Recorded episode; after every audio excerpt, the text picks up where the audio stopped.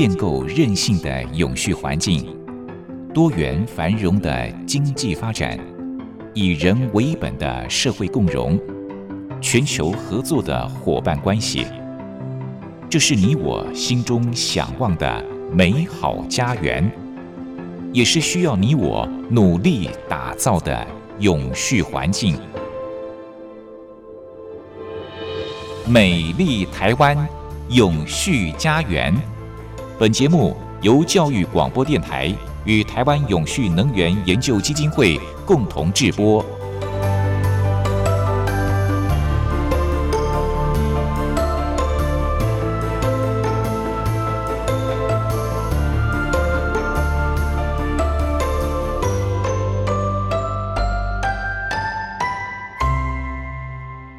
您好，欢迎您再度按时收听《美丽台湾永续家园》，我是朱琳。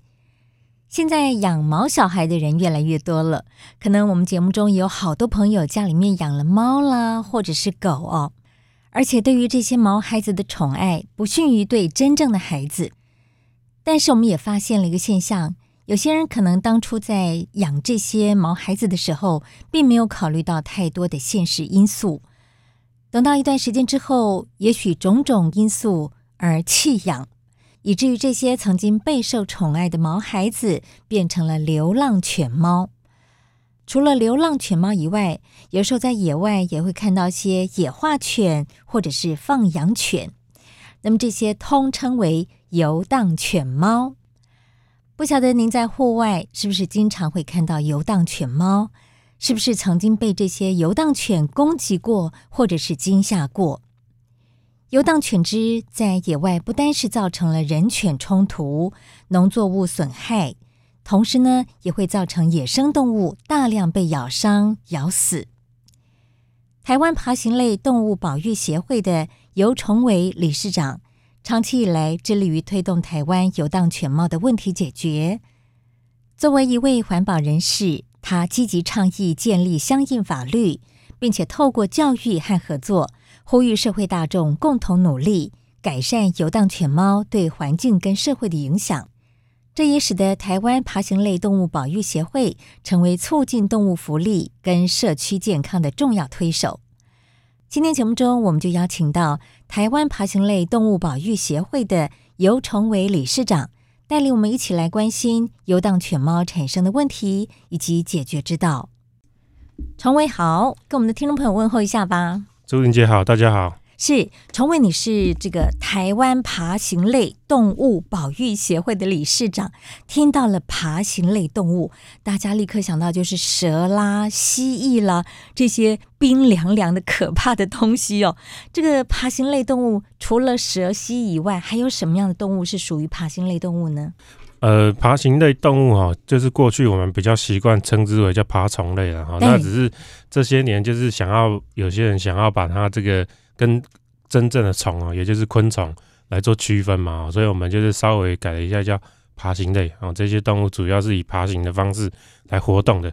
那以台湾来说啊，爬行类包含的蛇和蜥蜴之外呢，还有乌龟啊，乌龟、哦、也算，对对，乌龟也是。哦、然后有时候大家会会把爬行类跟两栖类放在一起讨论，叫两栖爬行类嘛。哦，那这个两栖爬行类，两栖跟爬行其实不太一样，但是因为它们。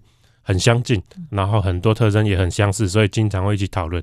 那另外再来一个名词，就是刚刚这个朱英姐有说它是冷冰冰的啊，其实其实它不一定是冷冰冰，因为它它是变温动物了哈。那像相比像人类或者是狗狗猫啊，然后这些哺乳动物，这那些叫恒温动物，所以它的体温在冬天跟夏天是差不多的哈。那但是爬行类差很多，爬行类在早上晒太阳的时候，可能可以比人还热。哦，是有机会，但是它在晚上没有晒太阳的时候，它可它就会凉下来，然后你摸到它就是凉的。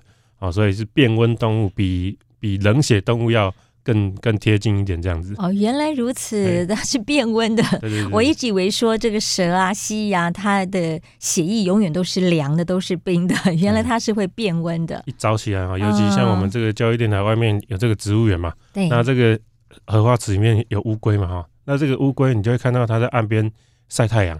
哦，他就是想要提升体温啊，增加他的这个代谢效率啊，所以他这时候会比较热这样子。是，您之所以会成为台湾爬行类动物保育协会的理事长，代表您自己本身一定很喜欢爬行类动物，对不对？对，那我从我从高我从小就很喜欢各种动物，然后那从高中开始就是比较呃针对在呃两栖爬行类上面，然后然后到我研究所的时候，我是我是研究了一种叫泰雅钝头蛇的新种。哦，那这个这个是台湾大概在八十四年来第一次有新种啊，是第一次有台湾人发表蛇类新种在台湾。哦，那那所以我们就是研究领域跟关注保育的这个面向啊，都在呃主要在爬行类方面。是，其实光是讲这个爬行类动物就可以讲很多很多，分享很多。对对对。但是因为我们今天的重点是要放在游荡犬猫，嗯，我很好奇您自己本身家里面有有没有养这个毛孩子？现在没有，但是。但是我本呃个人来说哈，我大概是从小就跟狗一起长大，因为我你要说我是猫派还是狗派，都会这样分嘛。啊，我我毫不犹豫我会选狗派了哈。那这个因为我从小我阿公哦到我爸哦都有养，所以我从有认知以来哈，我我家就就是有狗。嗯，哦，那当当然以前的养法，我阿公跟跟我爸的养法，就跟以现在标准来说哦，就是也是不太及格啦哈。就是大家以前养狗都比较比较随便这样哦。那到我长大，我自己是很想要养一只狗，但是但是说实在没有那个条件哦。你现在可能要一天要带它出去散步两三次，对，对，然后至少两次嘛哈。然后然后空间呐，哦，然后等等的那那我自己家里有小孩子嘛，那有小孩子之后更压缩了想要。想要养宠物的空间了，所以暂时是没有没有养狗的打算，这样子。是对，讲到以前的人养狗哦，或者是养猫，都是随便他们到外面去游荡的，对不对？嗯嗯嗯。现在都是当成一个非常受到宠爱的孩子在饲养。以前都是把它当成看门狗，如果有院子就放在院子，如果没有院子的话，白天就让它到处去游荡，晚上才回来。而且他们吃的东西也不是专门的这种狗饲料。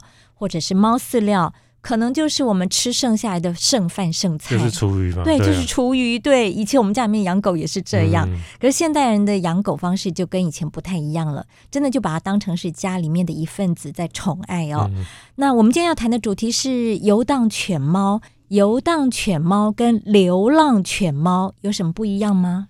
哎，游荡犬猫哈是一个比较大的名词集合，那游荡犬包含了流浪犬。那、啊、反过来就不对嘛，对不对？那游荡犬除了流浪犬，那流浪犬的定义应该是没有主人的哦，就叫流浪哦。那另外游荡犬除了流浪犬之外呢，还有比方哈，我们叫有一个名词叫野化犬。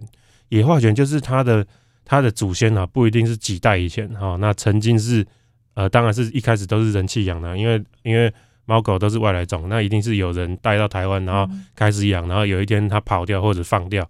这样子开始的，所以野化犬代表它的祖先曾经被养过，但是后来被弃养或者逃跑。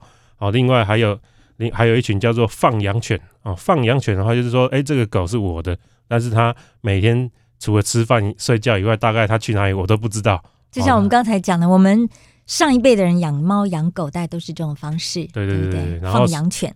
那所以我们这个游荡犬包含了野化犬哦，然后还有放养犬以及无主的流浪犬。大概是这样子，嗯，比例上大概多少？比例上啊，那个诶，被被弃养，根据相信动物协会他们他们调查啊，被弃养的狗啊，大概是占了百分之十十二左右。根据地区性的不同，大概不过差不多是在这个范围啊。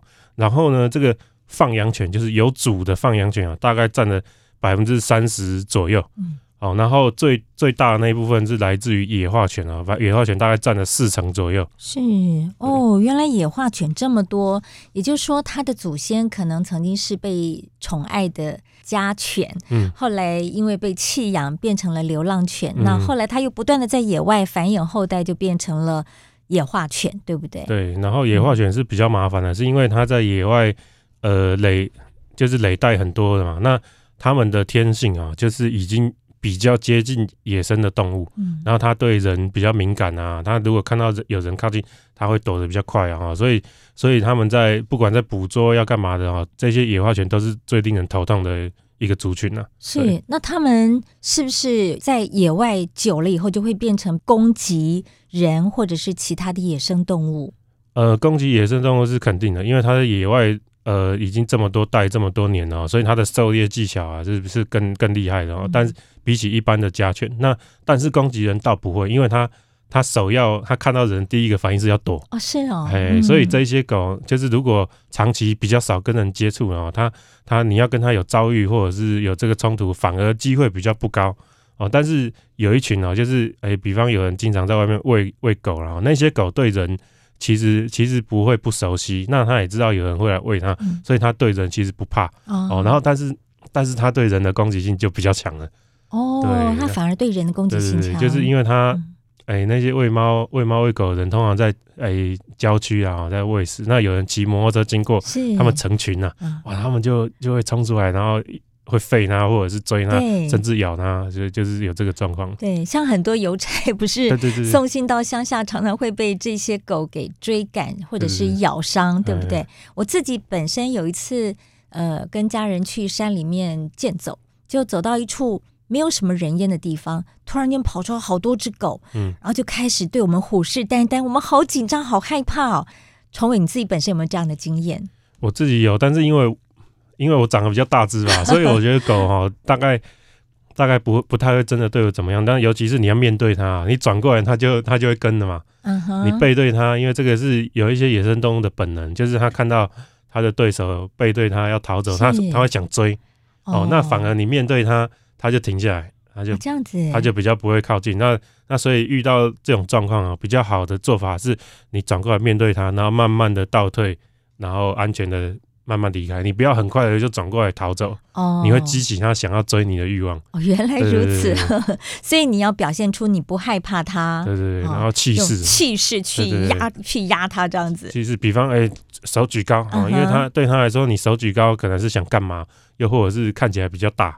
哦，然后，然后或者是发出一些声音哦，用吼的吓吓他，哦，就是气势要出来，哎，对。可是如果同时好几只出现，也可以用这样的方式吗？也可以啊，也可以，也可以，哦、也是可以。而且尤其是有好几只啊，这个狗狗的天性是这样啊，它们的它们是驯化的动物啊，从狼驯化来，又经由人类驯化，人类祖先驯化，那它们的天性基本上和狼啊蛮接近的，它们会成群。哦，那如果只有一只的话，还成不了气候了，不会。通常只有一只狗不太不太敢会挑衅人，但是只要两只三只哦，它们胆子就很大对，那所以 所以遇到这种状况啊，就像我刚刚讲的，就面对它，气势出来，慢慢的倒退离开现场，这样子啊，那种感觉有点像帮派，对不对？他们狗集结起来，就像一个帮派一样，要威胁你哈。那刚讲的这可能是野化犬的状况，放养犬也会这样子吗？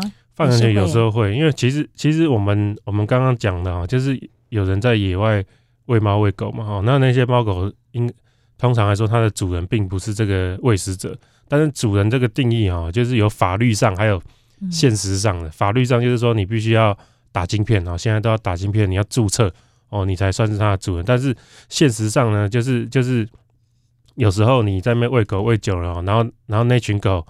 呃，做发生了什么事情？比方它咬人了，然后就有附近的邻居就会说你，哎，这个都是有人喂的，然后那个那个警察就会找到这个喂食者，然后就就他必须要有责任，因为是因为他的喂食而导致这个聚集啊等等哦。那所以这个这个时候法官是有很有可能把他判认定为他就是实际的主人啊。我们有一个名词叫管理人啊，实职管理人这样子哦，所以他就等同事主哦。这种情况他等同事主，他就要负责，嗯，哦，所以。好，那诶、欸，这个喂食者跟放养有什么关系呢？因为它可以放养，其实和在野外喂原本不属于它的狗啊，其实这两件事情很难，它的定义上很难分开的。因为诶、欸，那个狗只是吃饭的时候会回来，嗯，其他时候都在外面，对，都在外面游荡。对，那它如果出了事，那就是就是你的责任嘛，这逃不掉。但是你在你这个喂这个给食的这个动作哦，在家门内还是在家门外？这个一墙之隔而已，这样子。所以有些人他他会说，哎，这个他的放羊犬，因为现在其实很多人他的狗，他的狗呢，并没有注射晶片，是。那出去闯了祸，然后有人找到家里来，他说，哎，这个狗不是我，它没有我的晶片。哦，你要要撇清这个责任，责任对对对对。然后跟其实跟在外面门口外面喂食人一样啊，他会他首先出事了，他一定会说，这狗不是我的，我只是喂养。是。哦，所以这个这两件事情分不开，所以我们长久以来呼吁要解决这个有有当动物问题的其中一个很重要的做法啊，就是事主责任要厘清。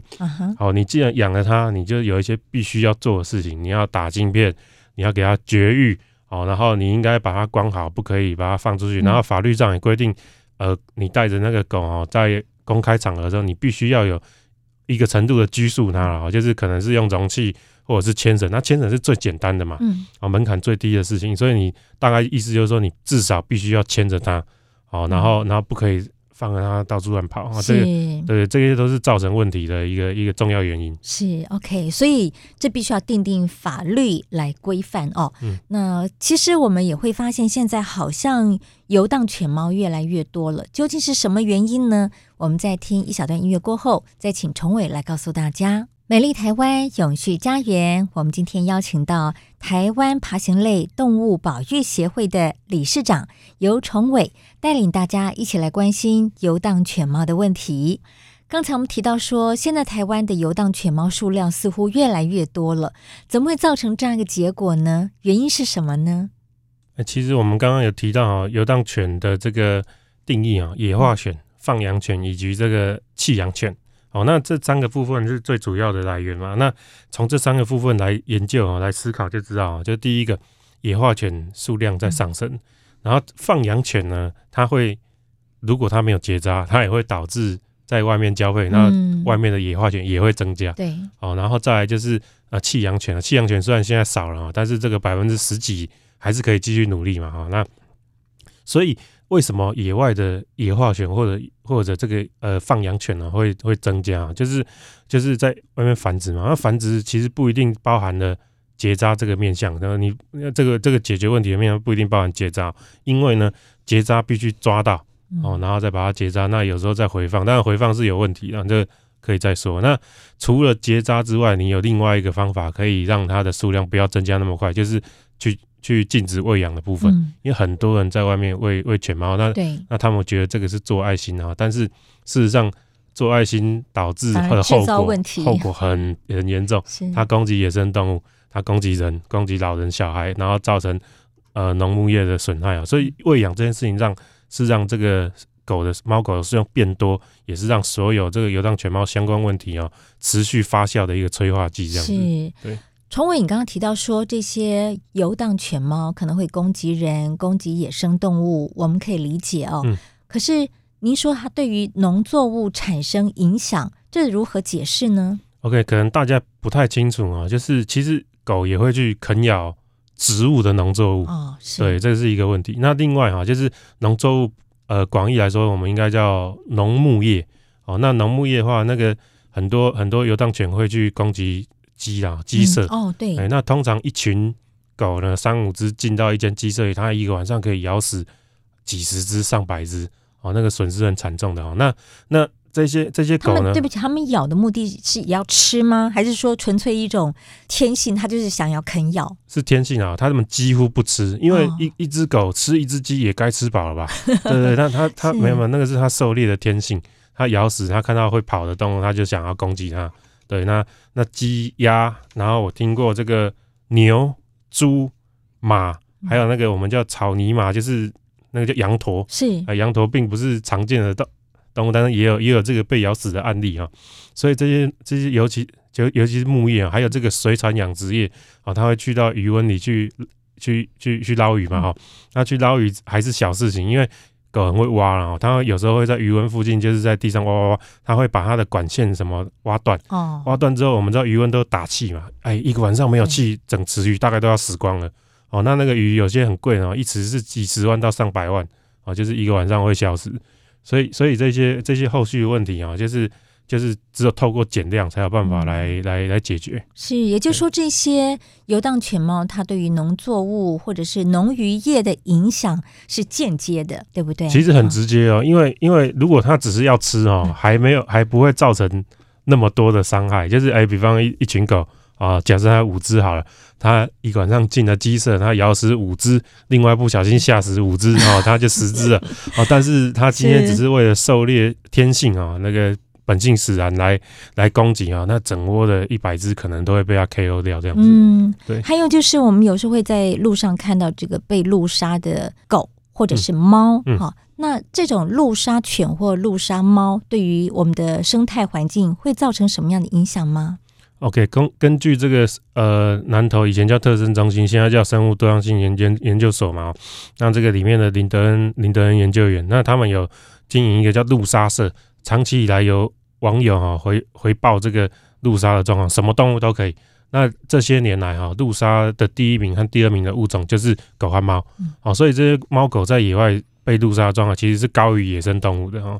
那另外就是说，对不起，我们来解释一下什么叫做路杀。OK，路杀广义来说，死在路上都统称路杀哦。但是路上你仔细思考，它里面第一个当然最多是被车撞哦被车碾哦，这个这两个是最多哦。那再来呢，就是有时候哈，诶，他们他们会这样。比方狗咬死了一只野生动物，白鼻星好了哦，那个白鼻星可能刚好在在马路上被被咬死，那你会觉得说，哎、欸，这个这个是不是被被车撞了啊？因为他最后人看到已经没有狗了，你能看到就只有一个尸体，这样你会以为他是被被车撞，但是回去解剖之后看皮下的那个咬痕呐、啊，那个那就可以判断出，哎、欸，他是被狗咬死这样子。嗯嗯。哎、欸，那有些时候是，比方我们知道有些人会在外面投毒啦，那想、哦、对对对，欸、那。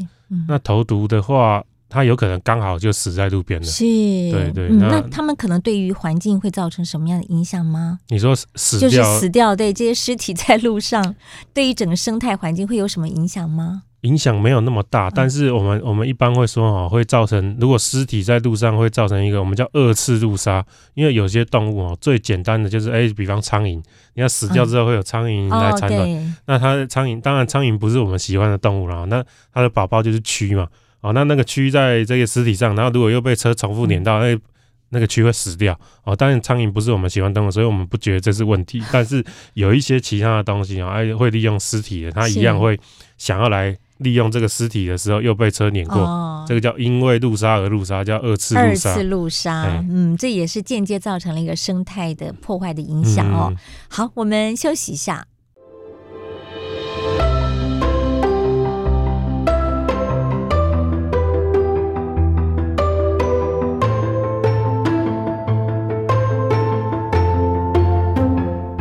环境永续，企业永续，能源永续。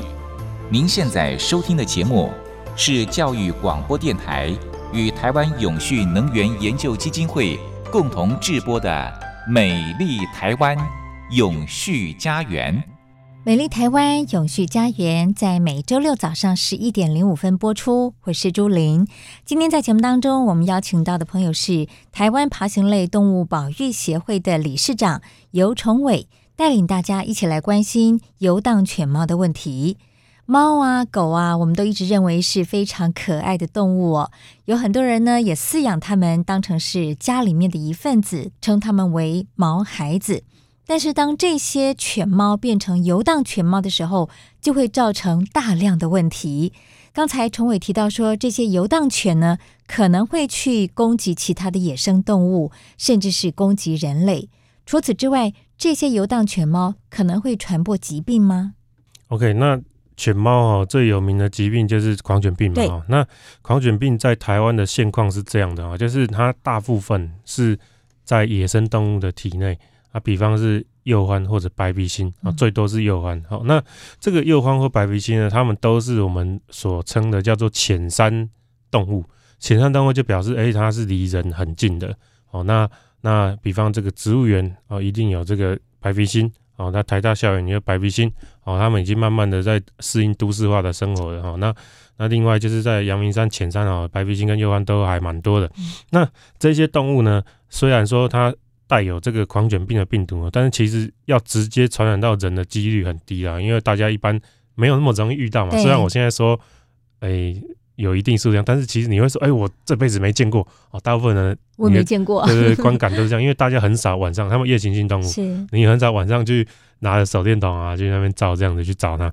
好，所以所以要直接从野生动物传染到人类哦，几率很低很低。嗯、但是呢，中间如果有个媒介，比方是狗或者是猫，哎、欸，那个几率就大很多，因为狗或者是猫是你相对认为它们距离人比较近的，它今天在你家。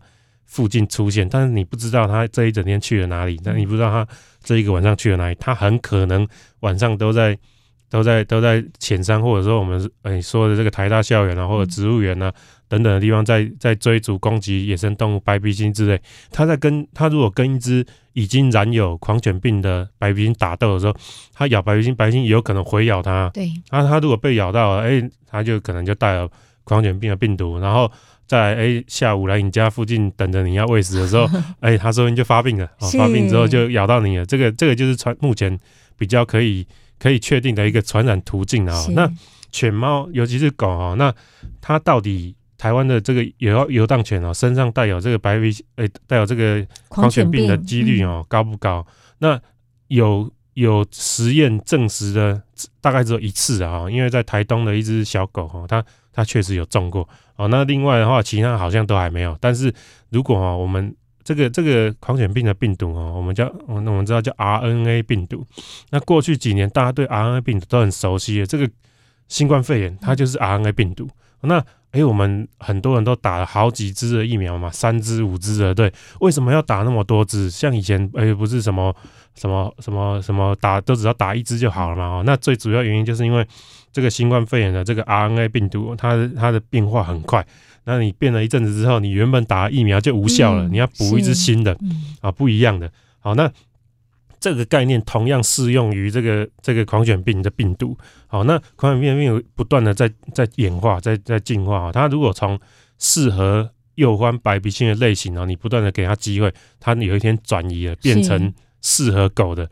哦，那它就会很快的在狗和狗之间，因为狗都是成群的，它一旦发病，它就咬别只啊，很容易就咬到它的伙伴，它的伙伴再去咬别只，哇，很快一下子就，就蔓延了，对，蔓延。这个、这个这个这个从发生到实际大流行是会是很快的，哦、然后很多人在喂狗，又或者是那个倒霉的邮差啊，被咬到，他说这几每天都有狗来追我，他已经习惯，但是他不知道今天这只狗是带有狂犬病病毒的哈、哦，那狂犬病很严重啊，因为它一旦发病啊，对人类致死率是百分之百啊，好，所以你被它咬到之后呢，到它发到发病啊，要多久不太确定哦，这个这个时间有间隔了，但是发病之后几乎就是可以说是等死了，那那就。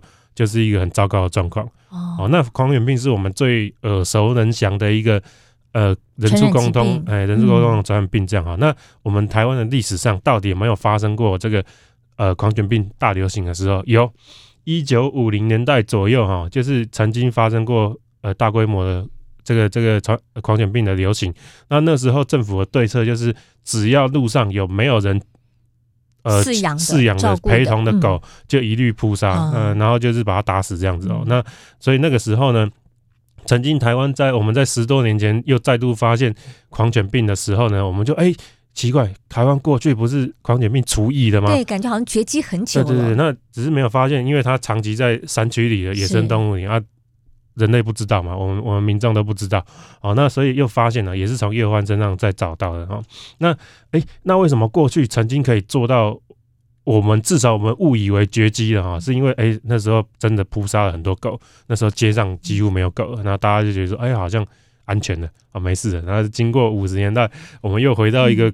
嗯游荡犬狗反为患的世界 哦，那所以这个这个风险是不断的在提高的哦，所以不容小觑耶。对对对，所以还是有可能现在在我们的社会某个角落，还是有这个狂犬病的病毒在，对不对？有机会已经有了，哦、只是还还没有找到。好、哦，那我们从根据这个野生动物，因为有时候动物死掉，他们就会去送去化验哦。那化验的结果是呃足。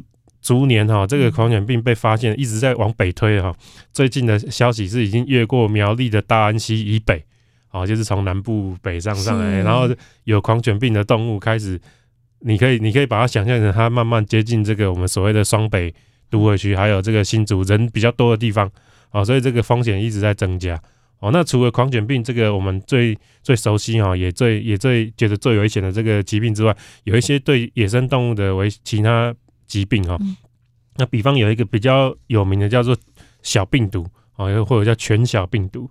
那犬小病毒对人哦影响大概不大啊，但是对野生动物影响很大，因为我们一直在说，哎，这个野生动物遭遇遭遇的危机哦，有这个路杀啦，有这个犬杀啦。那经常你如果看数据来看，你就是哎，路杀好像比犬杀多哦，但是这个是一个资料来源的一个一个一个一个误解啊，就是比方我我们刚刚讲路杀啊，死在路上的都是广义路杀嘛。但是我刚刚有提到一个事情，就是有时候你你它其实是先被咬死，对，哦，但是那你就你，但是你把它归类成路杀了哈，这个就造成资料的这个来源判判定的错误。另外啊，就是说。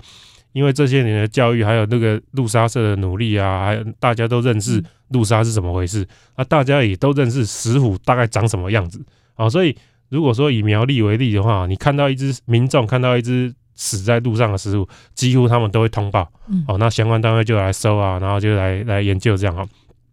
但是犬杀不一定发生在路边哦，犬杀有可能在深山老林里面，是。你根本没有人知道这件事情，所以你会低估了这个犬杀的。的这个的的这数据啊，那另外有一个我觉得更可以相信的一个一个判读来源，就是这个生生物多样性研究所，他们有有时候会抓到石虎，那或者救伤石虎，那救伤完之后，他们会把它训练好，然后再放回野外。那这个放回去之前，他们通常会给它上一个发报器哦，然后野外研究人员可以去哔哔哔哔去找到它哦，那去根据这个追踪去找到它，那可能是每天去找到它一次啊，然后去了解一下它在干嘛啊。那有时候它死了，那你。你就可以去去回收，你就研究一下它怎么死的这样哈。嗯、那从这个追踪的数据来看的话呢，被犬杀是被鹿杀的超过三倍哦，哦，超过三倍，哦、超过我们的想象。对，那你根据因为追踪的是每可能是每天或者是每两天、每三天，你对它的掌握很精准。它不只是在路边，它在山上，那些研究人员也会想办法去去找到它了哈。所以这个更接近真相嘛？哈、嗯，那另外哈，光看犬杀这件事情，又回到传染病了。我刚刚讲这个是为了传染病而而铺铺垫的。铺路，嗯，对。那 犬小病毒哈感染到的这个石虎呢，他那个平科大的老师哈，他研究就是说感感染到石虎，它有二十五倍的被路杀几率啊，相较于健康石虎。好，所以因为犬小病毒可能会让石虎呢，就是。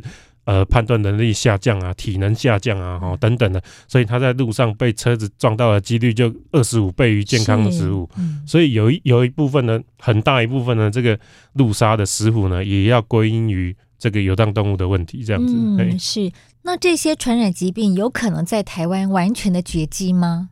很困难哦，就是台湾野外呢有十六万只的游荡犬啊，哦、然后你想象一下，每一只。都要打过哦，那那不容易，对，超级不容易。而且每一只要打过的概念，并不是，并不是像工厂的生产线一样，狗一直出来你一直打，不是这样的，不是这样。你要抓到它，是那抓到它的难度，我刚刚讲了，野化犬是最难抓到的。错，哦，那那还有这个放养犬可能容易一点，弃养犬又更容易一点，因为弃养犬通常可能它以前被养过，所以它被丢到外面的时候，它的野外生存能力啊，其实很低下。哦，那你如果不管它，它可能就是很快就死掉了。哦，那那大家不要觉得说这个所谓很快就死掉这个过程是残忍的，因为因为呃，它如果在野外不赶快死掉的话，它就会开始对其他物种造成影响。嗯。对对对，那所以解决之道就是要减少游荡犬的数量就对了。对对对。好，那究竟要怎么样解决游荡犬的数量这个问题呢？我们在听一小段音乐过后，再请崇伟来告诉大家。今天在美丽台湾永续家园节目中，邀请到的是台湾爬行类动物保育协会的理事长尤崇伟，带我们一起来关心游荡犬猫的问题。那么，从刚才理事长的分享，我们知道现在游荡犬猫的数量是逐年攀升，也产生了许许多多的问题哦。那么，政府呢在推一项政策，叫做 TNR，也就是捕捉、结扎、回治。那么这项政策是如何来执行？又有哪些需要重新检讨的地方吗？哦，那个，哎，大家现在啊，或者说政府现在呃所推广的这个 TNR 的政策啊，其实是不得已、不得不为之的一个状况啊。因为，因为讲到这个 TNR 之前，我们要先讲一些背景，就是说台湾在在二零一五年左右呢，就就开始推了一个叫做。哎，这个十二页条款啊，十二页条款就是基于一个那时候有一部电影上映啊，就叫《十二夜》。那这个纪录片呢，就是记录了这个野外的游荡犬呢被捕捉进到收容所之后，它大概原则上待十二天，如果没有人领养，就会把它安乐死。然后，那呃，当然他强调了这个狗在收容所内的挣扎，还有这个这个过程可能是有点冷血的哦，没有它引起大家很多的共鸣，所以大家那时候民民情就是有上来，然后就有一些动。动保团体就是推了找立法委员推了一个这十二月条款，就是禁止在在做这件事情，就是你不能因为放了十二天，然后没有人领养就把它就把安乐死这样子。然后、嗯、那这个事情有一些很很严重的后续影响啊，就是第一个，我们台湾的收容所并不是像小叮当的口袋一样啊，它并不是无限的哦，是，所以所以台湾。目前来说，当年可能更少一点。那目前现阶段来说，哦，台湾所有的收容所全部加起来，狗加猫哦，全部呢大概是一万只左右的一个收容量能。好，那我刚刚讲啊，台湾目前大概野外是十六万只的游荡犬。哦，那猫还不算哦。那根据这个第一线人执行人员的的这个描述，他个人认为狗可呃猫可能比狗还多。哦，所以你你光是一个狗就已经十六万只了，那收容量能才一万，对，而且是全家猫。哦，所以这个这个你怎么收容所？然后每一次盖收容新的收容所，然后它会它是一个其实是邻避设施的，邻避设施就表示民众不喜欢他家附近有收容所，然后有风声传出来说，哎，这个地方可能要就会开始抗议，抗议对，那你就你就最后可能选到一个荒郊野外的第一个第一个一个地方嘛。好，然后好不容易找到一块地，然后花了好几亿元啊，把它盖起来的一个收容所啊，那居然呢，它可以收容多少只？哎，一般来说啊，五百只左右啊，五百才五百只，五百、四百、八百，大概是这个数量。好，那你看哦，这样好劳民伤财的盖了一个新的收容所，就就居然你可以说这个数字是杯水车薪嘛？啊，那对于野万十六十六万只来说的话。根本好像没有什么帮助哦，那所以盖收容所这件事情呢，你你势必没有办法一直盖下去的哈，因为又贵又杯水车薪。那所以回过头来，然后收容所现在是爆满的啊，怎么办啊？爆满的话，那那好好吧，那那如果等到有民众哦通报说他被咬了，然后才会出那个。嗯动保处人去抓抓这个狗嘛，哈，那抓狗的时候，他会严格的询问你各种细节哦。那这个这个过程呢，他们发明了一个名词叫做精准捕捉啊。精准捕捉是什么意思？我觉得很荒谬，就是哎，比方我今天晚上呢，我在河滨公园慢跑哦，慢跑一跑，我被一群狗追，然后有一只狗咬到我了，嗯，然后大家可以想象一下，当下是很惊慌的嘛。那首先你报案的时候，他会问你说，哎，请问是哪一只狗？哦，在哪里？哪一只狗？事发时间早就跑掉了。对对，那那你说，哎、欸，我想一下，这个、嗯、好吧，黑色那一只，然后他们就说，哦，那一群呢，有有有七只好了，黑色也有三只，哦，请问是哪一只？我说我怎么知道？那个晚上我那么紧张，我我能告诉你是黑色就不错了。而且长得都差不多啊。对对对，然后他又说，哦，这个因为不够精准，所以我们没有办法受理这样哦。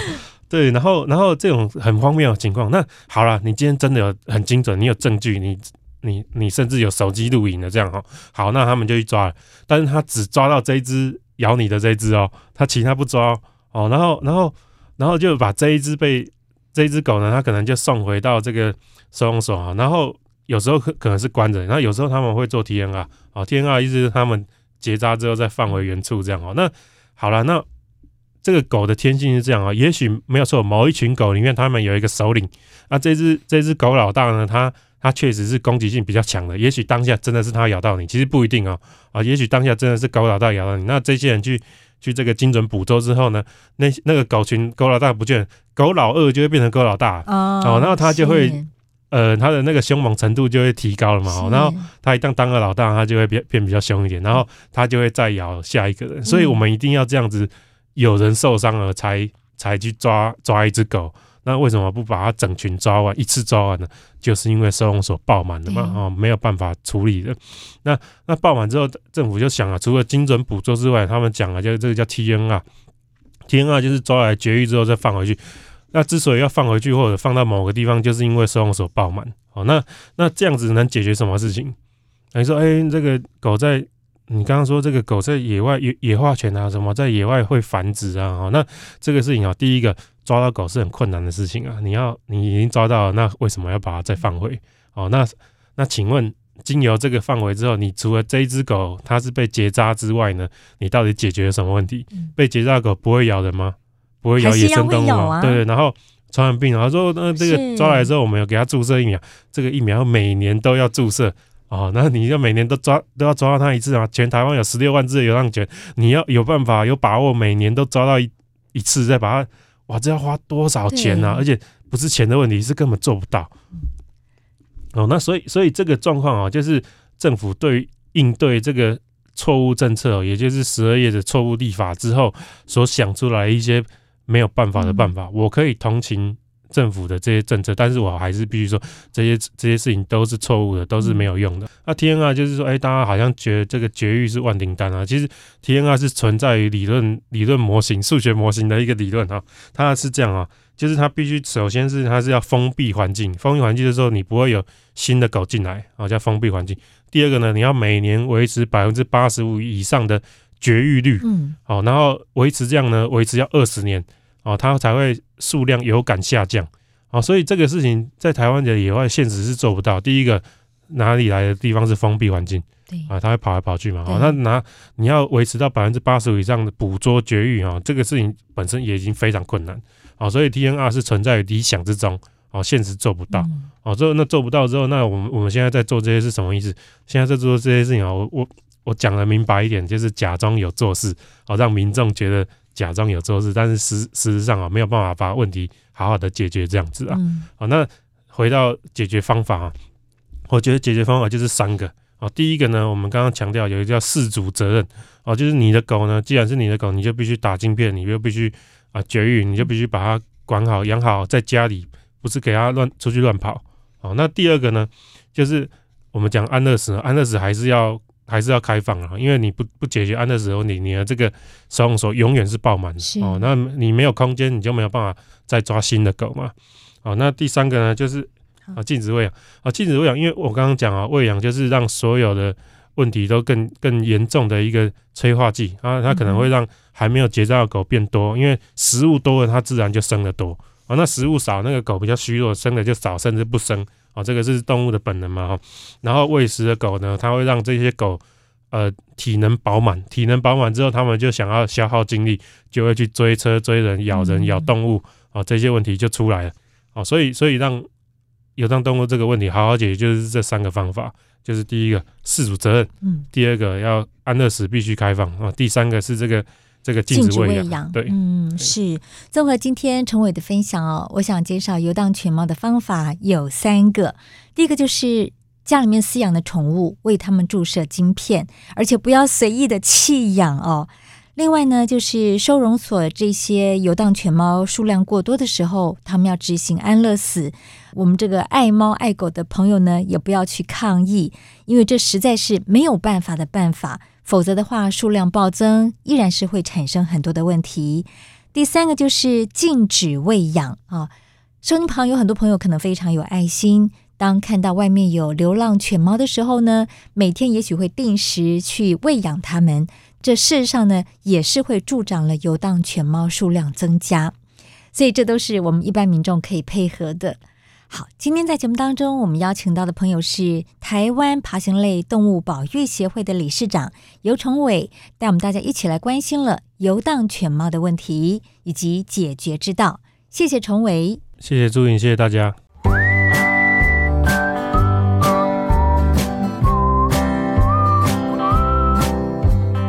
永续不是远在天边的口号，而是日常生活的实践。Go Green。在生活中做一点小改变，就能拥抱更美好的世界。请听绿色生活提案。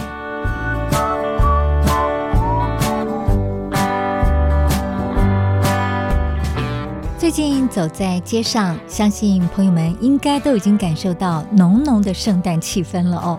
满街的圣诞音乐、圣诞树，还有各种的装饰。好像在提醒大家，圣诞节还有新的一年就要来喽。尽管我们台湾并不是一个基督宗教的国家，可是在这个季节里呢，每个人多多少少都还是很愿意一起过节，也都能够感受到这个节日所带来的爱和温暖，乐意和其他人互道祝福。不可否认的，这些年来，因为商业行销的炒作，圣诞节对于部分人来说呢，可能只是一个促销的理由。透过这个节日，商人推销圣诞大餐、圣诞礼物，举办圣诞市集、圣诞舞会。但是，当我们重新回到圣诞节最初的精神跟意义，不管您是不是基督徒，应该都能够认同。圣诞节它的源头呢，是在庆祝耶稣诞生，为人类带来希望。也就是说，除了狂欢享乐，圣诞节更是一个传递爱跟分享的节日，提醒我们不要单顾自己，要彼此的关怀。所以，我们应该怎么样来迎接圣诞节呢？今天的绿色生活提案，我们就提供了一些行动的建议，都不是太困难的新花样哦。可是，我们鼓励大家可以透过这些很简单的行动，过一个更有意义的圣诞节。圣诞节是一个彼此关怀的日子。过往在这个书局里面，我们可以看到很多的圣诞卡、贺年卡。可是这些年，随着电子通讯越来越发达，纸本卡片的数量越来越少了。也许有些朋友会认为说，响应环保，我们应该要减少使用纸张啊。所以不要再寄贺卡给这个朋友了。可是呢，大家扪心自问：我们真的是因为环保理由才不写卡片的吗？其实，不管纸本卡片也好，电子讯息问候也好，这些外在形式都不是太重要。真正重要的是，趁着圣诞节跟迎接新年，鼓励大家可以好好把握机会，和许久不见的亲戚朋友，大家互相联系一下。除了制式的这个罐头问候语，更要用心好好关心对方的近况。现代人生活都非常忙碌，平常不太有机会嘘寒问暖，趁着节日刚好可以提供我们一个互相连结问候的机会。所以，不管是手写书信卡片，或者是打一个电话，传一封具有诚意的电子讯息问候，相信都能够让对方收到你的心意。圣诞节也是分享爱的季节，想到圣诞老公公驾着雪橇，带着很多的礼物，总是让很多的大小朋友都觉得非常开心。迎接圣诞节，我们也建议朋友不一定要花大钱，可是呢，可以留意很多社会福利团体或者是身边其他弱势家庭的需要，用心为他们准备一些小礼物，让他们能够感受到人间的温暖。举例来说，我们可以包装一些糖果啦，里面附上一张简单的祝福小卡。如果有相关的设备，也可以烘烤一些饼干、小蛋糕，再送给那些平常比较不受到关注的人，让他们知道自己并不孤单。那么这些人不见得是经济弱势哦，也可能是身边不太受到欢迎的独行侠，但是呢，都是需要被关心的族群。如果身为家长，更可以带着孩子一起来准备礼物，而且鼓励他们成为班上传递爱的小天使。圣诞节是爱跟关怀的日子，而除了关心他人，岁末年终，我们要停下来，花一点时间和自己对话，与自己和他人和好。朋友们也可以选择在圣诞夜走进教堂，聆听音乐和钟声，享受平静安宁。或者是找一个自己熟悉的角落，享受独处片刻，思考生命意义，再重新出发。圣诞节是欢乐的季节，也是希望与爱的季节。祝福朋友们今年都有一个更有意义、也更温暖的圣诞节。